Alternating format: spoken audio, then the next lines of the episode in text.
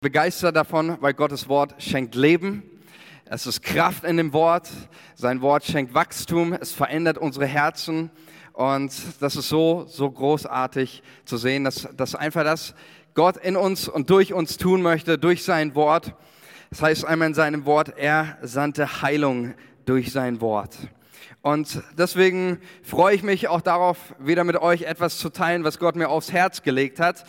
Und die Predigtreihe, die ich heute mit euch starten möchte, lautet, richtig, Hochspannung. Unsere neue Predigtserie Hochspannung. Und ich glaube, jeder von uns hat irgendwo in seinem Leben schon mal mit Hochspannung zu tun gehabt. Vielleicht nicht unbedingt mit der elektrischen Hochspannung. Ich rede auch nicht von der elektrischen Hochspannung, ich rede von den Lebenshochspannungen. Ja, das, was wir auch gerade gehört haben, auch die Zeugnisse, ja, das ist eine Spannung, in der man steht, in der man sich befindet und auch im, generell im Leben. Jeder von uns kennt solche Momente auch in unserem Leben, die in uns eine Spannung erzeugen. Warum? Weil wir manches Mal in unserem Leben gegensätzlichen, mit gegensätzlichen konfrontiert werden. Gegensätzliche Erfahrungen, gegensätzliche Momente, gegensätzliche Emotionen. Kennt jemand von euch gegensätzliche Lebenserfahrungen? Hat das schon mal jemand gemacht? Die meisten von uns. Ich denke, wir alle kennen das. Und ich möchte, bevor ich so richtig in diese Predigt einsteige, möchte ich zwei, drei ganz grundlegende Gedanken euch teilen zu diesem Thema Hochspannungen, Spannungen des Lebens, die ja auf Grundlage, auf Grundlage von Gegensätzen entstehen. Und der erste Gedanke ist dieser, dass Gott wenn ihr mal aufmerksam den Schöpfungsbericht im ersten Buch Mose lest, dass Gott ja die ganze Welt erschafft sie in Gegensätzen. Er schafft nicht nur irgendwie eine Welt, sondern ganz äh, entscheidend ist ja das Wort in Genesis 1, Gott schied. Er trennte. Gott schafft nicht nur Tag, sondern auch Nacht. Nicht nur Land, sondern auch Wasser. Ja, er schafft Himmel und Erde. Als Gott den Menschen schuf, der schuf er, da schuf er den Menschen und er, er formt ihn. Er nimmt ein, einen Klumpen Erde und formt ihn und dann haucht er ihm sein Ruach, den Lebensatem ein. Ja, Materie und Geist. Auch zwei, zwei Gegensätze. Paulus behandelt das ganz intensiv im Galaterbrief. Gott erschafft die, die Welt in Gegensätzen. Was ist der größte Gegensatz, den Gott erschaffen hat? da war Mann und Frau und Licht und Finsternis. Also ähm,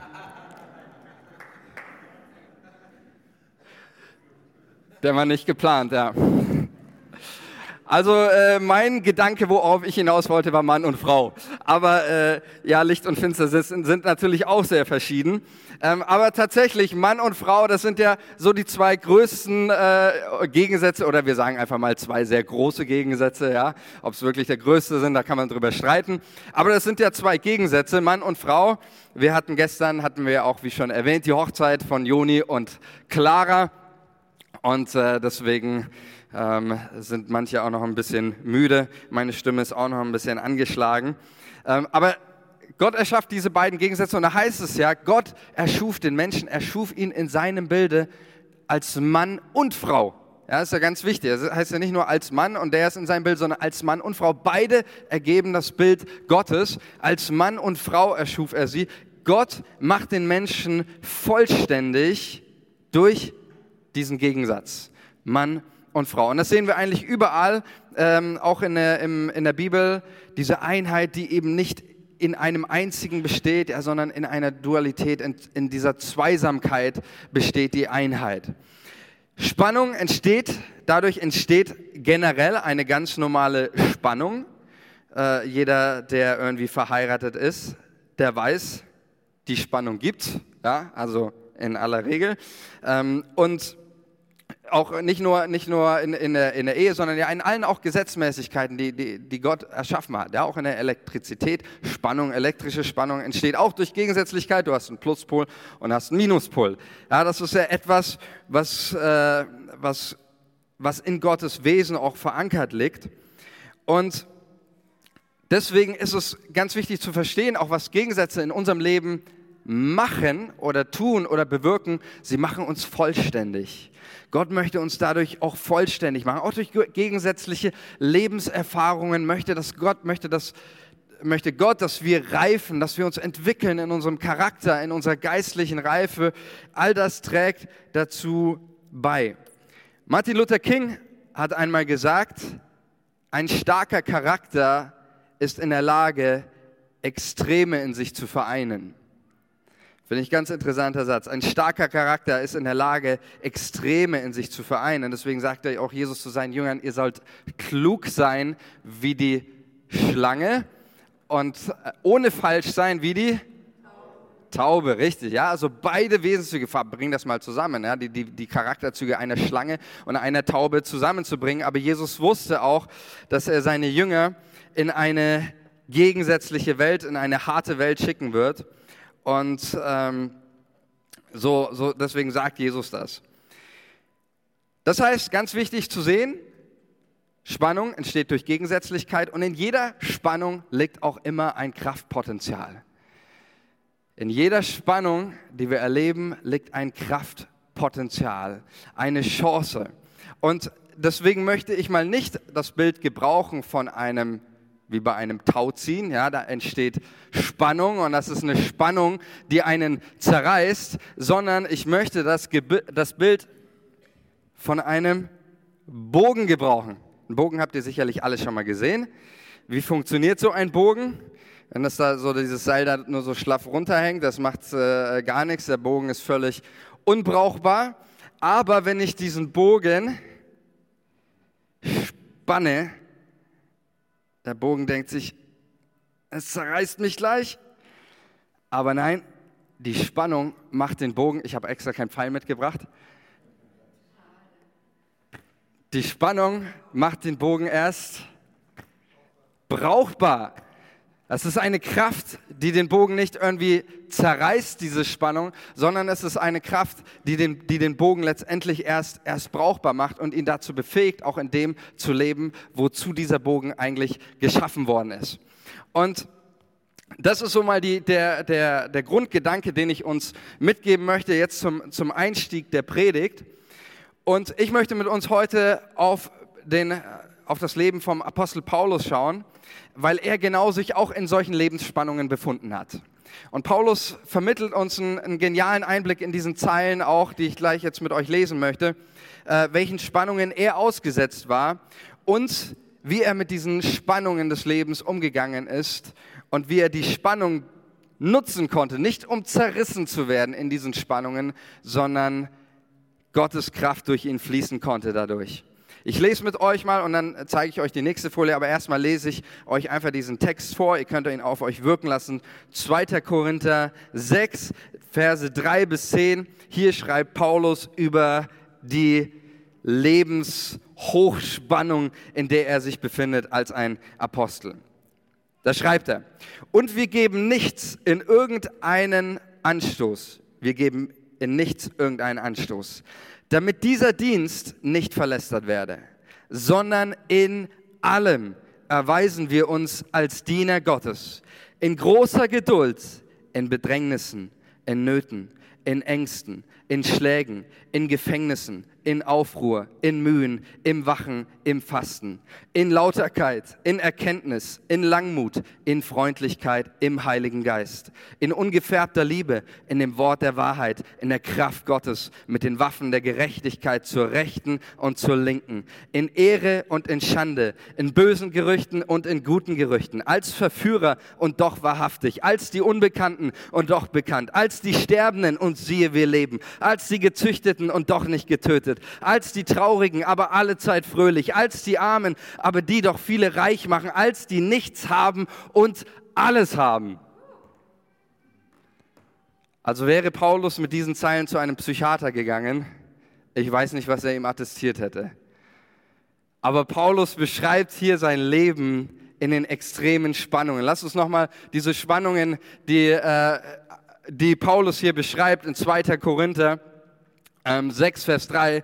Lass uns das nochmal schauen, ähm, was Paulus hier beschreibt, in welchen Lebensrealitäten er sich immer wieder gefunden hat. Dieses Erschöpftsein, müde zu sein und zwischen Kraft Gottes erleben, zwischen Ehre und Schande, böse Gerüchte, gute Gerüchte, unbekannt sein, irgendwo im Gefängnis sitzen, im letzten Loch, niemand denkt mehr über dich nach, bekannt sein, auf der Bühne zu stehen vor Tausenden, zwischen Tod und Leben, zwischen traurig und alle Zeit fröhlich. Muss man mal fragen, wie geht das eigentlich? Ja? Traurig und alle Zeit fröhlich, nichts haben und doch alles haben. Und ich finde das genial, welchen Einblick Paulus uns hier in seine Lebensrealität gibt und uns auch einen Einblick gibt in die Spannung, wie Paulus damit zurechtkommen musste und, und wie er herausgefordert war, ja, all diese Gegensätzlichkeiten irgendwie irgendwie zu vereinen und irgendwie in dem Leben damit zurechtzukommen. Und ich glaube, klar, das sind jetzt alles Dinge, die Paulus uns, uns vor Augen malt, die sein Leben betreffen, aber ich glaube, wir alle, wir kennen auch solche Lebensspannungen in unserem Leben. Ich habe euch mal hier, ganz ehrlich, habe ich nicht selber geschrieben, es war die Anna. Bei mir hättet ihr es nicht lesen können. Ich habe euch mal so ein paar Spannungen hier aufgeschrieben, zwischen denen wir uns immer wieder auch befinden in unserem Leben. Wir haben es heute gehört, auch die Berichte zwischen Krankheit und Heilung. Wie kann ich krank sein, wenn in meiner Bibel steht, Gott ist unser Arzt und Sachen wie Jesus heilte sie alle. Wie diese Spannung zwischen Verzweiflung und Glaube. Kennt ihr Momente, wo du voller Glauben bist, voller Hoffnung, voller Perspektive und im nächsten Moment erwischst du dich, wie der Glaube weg ist, du mehr, mehr Verzweiflung hast als Glaube. Kennt das jemand? Ich kenne sowas solche Spannungen zwischen Niederlage und Sieg. Ständig im Leben diese, diese Wechsel zwischen erfolgreich und Niederlage. Oder auch einer der ganz großen, großen Dinge zwischen Wirklichkeit und Ideal. Also die Spannung kennt jeder von uns. Wenn die keiner kennt, dann, äh, dann, dann stimmt was nicht. Ja? Jeder von uns kennt diese, diese Spannung zwischen Wirklichkeit und Ideal und da kannst du ja echt alles reinpacken. Wo möchte ich eigentlich stehen? Meine, meine Ideale, wo möchte ich eigentlich sein? Was möchte ich eigentlich leben? Aber wo befinde ich mich eigentlich gerade? Wo befinde ich mich eigentlich gerade? Ja, oder, oder vielleicht gibt es, gibt es gewisse Ideale in deinem Leben, wo du, wo du eigentlich weiter sein würdest. Ja, du würdest, du würdest eigentlich lieber, viel lieber, du würdest gerne mehr Selbstwertgefühl haben. Du würdest eigentlich gerne, dein Ideal ist es einfach eine starke Persönlichkeit, auch innerlich zu sein aber du merkst jedes Mal, du steckst irgendwo in deinem Minderwert fest.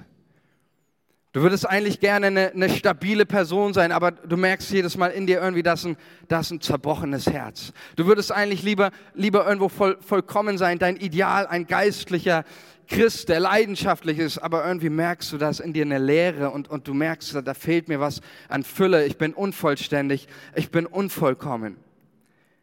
Und das Ding ist, und das werde ich anhand von Paulus zeigen. Unser Ding ist, wir meinen oft, wir können nur auf der einen Seite leben, wenn wir aus der einen Seite rausgekommen sind. Wir können nur im Sieg leben, wenn ich aus meiner Niederlage rausgekommen bin. Und deswegen fragen wir uns das auch oft so dieses, ähm, ich kann nur in diesem, diesem wie, wie kann ich in diesem einen leben? Ja, wie kann ich in diesem vollkommenen Leben mit einem, mit einem unvollkommenen Herzen? Also ich erzähle euch mal von mir ein, ein Beispiel, ganz ehrlich, wie es mir vor einigen Wochen ging. Und da hatte ich, da hatte ich so, ein, so einen Moment, ich war irgendwie so innerlich echt an einem Tiefpunkt. Und ich habe mich so die Frage gestellt, und vielleicht kann man das gar nicht so nachvollziehen, wenn man nicht regelmäßig predigt oder so, aber auch das, das Predigt, der Predigtdienst ist ein Dienst, der eine Last mit sich bringt eine Herausforderung ist. Ja, das, das Gebet vorher, man, man bereitet sich vor, du betest für, für die Dinge, du richtest dich aus, du ringst mit Gott. Und ich hatte in, in mir diesen, diesen, diese mega Spannung zwischen, zwischen Predigen und Leben. Das ist ein großes Spannungsfeld eines Predigers, eines jeden Predigers. Zwischen Predigen und dem, was du wirklich lebst. Und in mir war oft so dieser, dieser Gedanke, ja, wie, wie kann ich mit einem unvollkommenen Herzen. Wie kann ich mit, mit als, als unvollkommene, unvollständige Persönlichkeit, wie kann ich ein vollkommenes Wort predigen? Das geht doch überhaupt nicht. Wie kann ich ein vollkommenes Wort Gottes predigen, das, das ohne Fehler, das, das ohne falsch ist? Wie kann ich als unvollkommener Mensch das tun? Und ich sage euch, ich war echt in einem Moment, ich war ich hatte echt so ein schlechtes Gewissen, kann ich überhaupt noch auf die Kanzel gehen und, und predigen oder so? Ja, nicht, weil ich irgendwas was getan hätte oder sondern einfach dieses Gefühl des, des unvollständig zu sein, des unvollkommen zu sein gegenüber dem Wort Gottes, das vollkommen ist. Und dann hat der Heilige Geist mir eine Bibelstelle in Erinnerung gerufen und ich sage euch Leute, als ich das verstanden habe, hat etwas an Versöhnung in mein Herz gebracht, das Wort Gottes. Und dass diese Spannung mich nicht, nicht zerreißt, sondern das hat in mir etwas bewirkt, dass diese Spannung in mir enorme Kraft ausgelöst hat. Und ich sage euch den Bibelvers, der mir in den Sinn gekommen ist in diesem Moment, nämlich im 2. Korinther 4, Vers 7. Und da beschreibt der Paulus genau diese Spannung. Da sagt er folgendes, er sagt, wir haben diesen Schatz in irdenen Gefäßen. Und als ich das verstanden habe, pass mal auf, was ist der Schatz? 2. Korinther 4, Kontext von Schatz ist die Herrlichkeit des Evangeliums. Es ist das, das Göttliche, der, der Schatz. Ja, es ist Jesus. Das ist, das ist der, diese, dieser Schatz, das Vollkommene, das, das Unfehlbare, das absolut Heilige und Reine. Und das Irdene ist das Menschliche. Im Korintherbrief und generell in der Artikel ist dieses, was auch hier im Griechischen das Grundwort ist, das Irdene, es steht für unsere menschliche Zerbrechlichkeit, für unsere Unvollkommenheit, für das Fehlerhafte, das Unvollständige. Und, und diese zwei Dinge, mir ging es so, diese zwei Dinge irgendwie, ich, ich kann nur in dem einen leben, wenn ich aus dem einen draußen bin. Auf einmal hat es Klick gemacht. Paulus sagt, wir haben nicht das eine oder das andere, sondern wir haben beides. Wir haben beides. Wir haben es in, es ist mittendrin in unserem Leben. Ja, das heißt, für mich das, was, was hier ausgelöst worden ist, es darf bei Gott tatsächlich beides zusammenkommen. Unsere Unvollkommenheit mit dem vollkommenen Gott. Ist es nicht gut? Es darf beides zusammenkommen. Wir meinen manchmal oft, wir können nur in dieser einen Realität leben, wenn wir aus der anderen äh, rausgekommen sind. Wir können nur im Sieg, nur im Ideal oder in diesen Dingen leben, wenn wir aus dem einen rausgekommen sind. Aber das, was Paulus sagt, wir haben beides zusammen. Es ist damit ist es möglich, dass wir beide Wirklichkeiten in uns vereinen. Und deswegen das, was Paulus sagt ja in Vers 4, ähm, sagt er, in allem erweisen wir uns als Diener Gottes, auch in den Nöten, auch in diesen. Das heißt, ich muss für Gott nicht erst, muss nicht da drin leben, um für Gott brauchbar zu sein. Ich muss nicht hier sein, um für Gott brauchbar zu sein, sondern in allem, auch in meiner Niederlage, auch in meiner Wirklichkeit, auch in meiner Verzweiflung bin ich für Gott brauchbar und voll funktionstüchtig. Ist es nicht gut?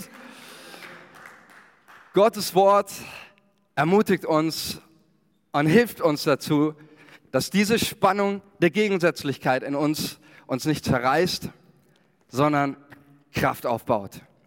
Und als ich das verstanden habe, habe ich nur gewusst, wann kommt die nächste Predigt.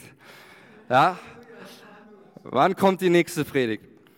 Gott ermutigt uns und stärkt uns und zeigt uns, es darf beides zusammenkommen. Wir haben diesen Schatz in irdenen Gefäßen. Beide Lebensrealitäten dürfen in unserem Leben vorhanden sein. Das heißt nicht, ich komme gleich darauf nochmal dazu, dass ich alles, was hier stehe, für gut befinde.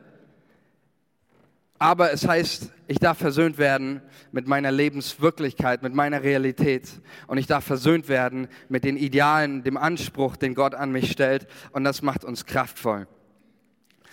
Das zweite, der zweite Punkt, den ich uns hierzu mitgeben möchte, ist, Gegensätze machen uns vollständig und stark.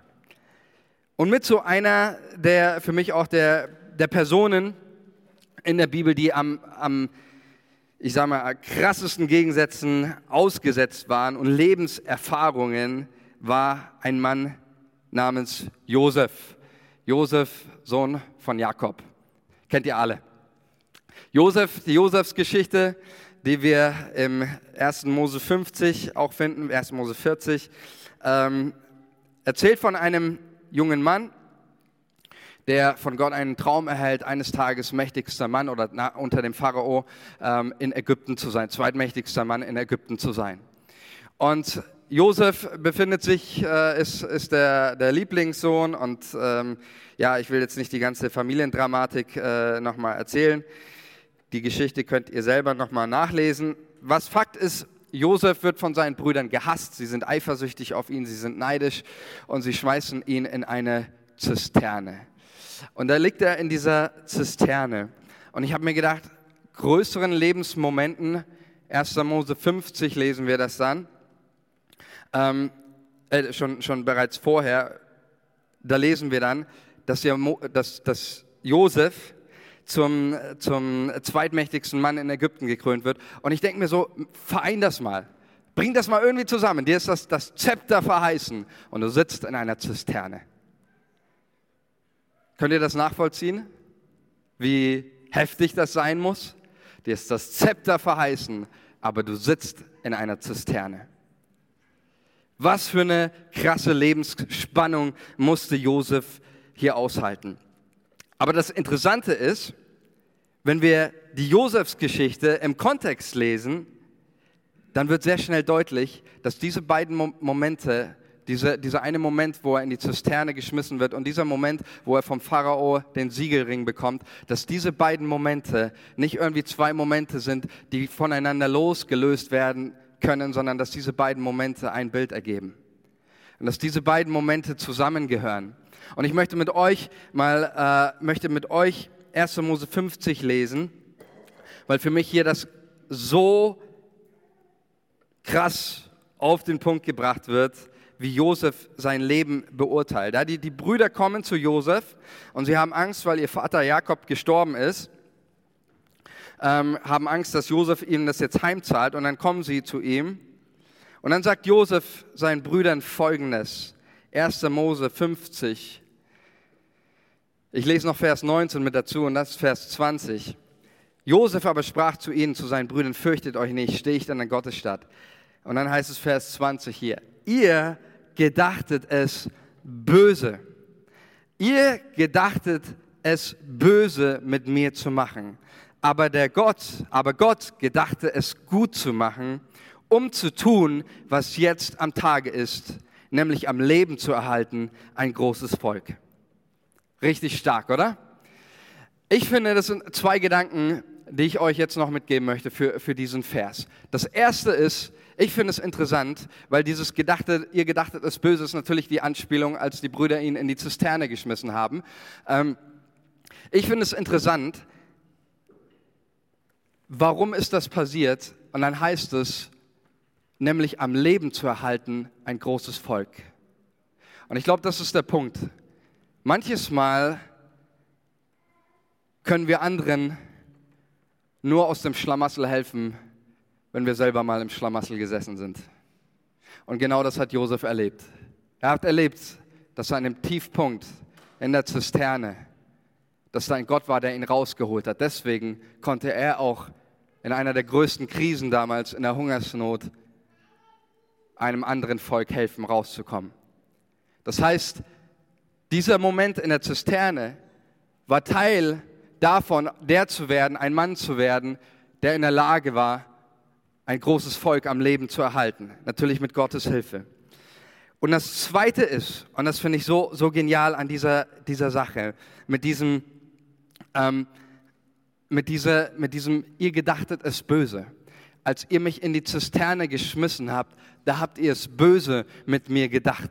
Ja, natürlich haben die Brüder das nicht positiv gemeint, als sie ihn damals in die Zisterne runtergeschmissen haben. Nein, die haben es zutiefst böse gemeint. Es war eine absolut böse Situation, eine böse Situation, als sie ihn da runtergeschmissen haben, als Josef wahrscheinlich geblutet hat. Es war eine extrem böse Situation voller Hass, die geladen war mit, mit Hass und, und Neid. Es war eine Situation, in der das gesamte Leben und in der der, der Josef sich in einer Situation befand, wo extrem Böses gegen ihn gerichtet war, in einer bösen Situation.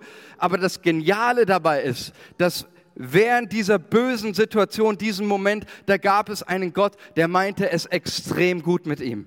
Der war schon in diesem extrem bösen Moment, gab es einen Gott, der hatte sich schon überlegt, wie kann ich aus diesem extrem bösen Moment extrem Gutes entstehen lassen.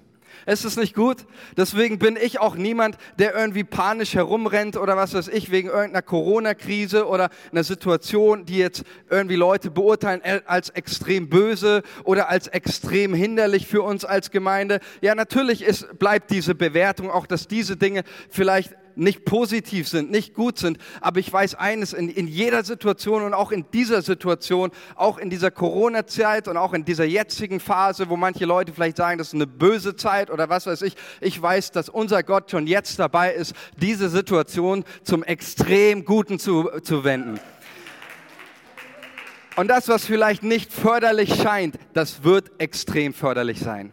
Das, was extrem böse scheint, das wird Gott zum extrem Guten verwenden. Und das ist, das ist das Großartige auch hier, was uns das Wort Gottes zeigt, dass unser Gott in der Lage ist, jede Situation zu einem extrem Guten zu verwandeln. Wie gesagt, und das ist mir ganz wichtig, ich sage mit, diesem, mit dieser Wirklichkeit hier, sage ich nicht, dass das gut ist. Krankheit ist nicht von Gott gewollt. Gott hat das Leben, hat das, das Leben, nicht den Tod, nicht die Krankheit. Das kam durch die Sünde in die Welt. Und auch, auch Verzweiflung. Ich will nicht verzweifelt sein und ich will auch nicht Niederlage erleben.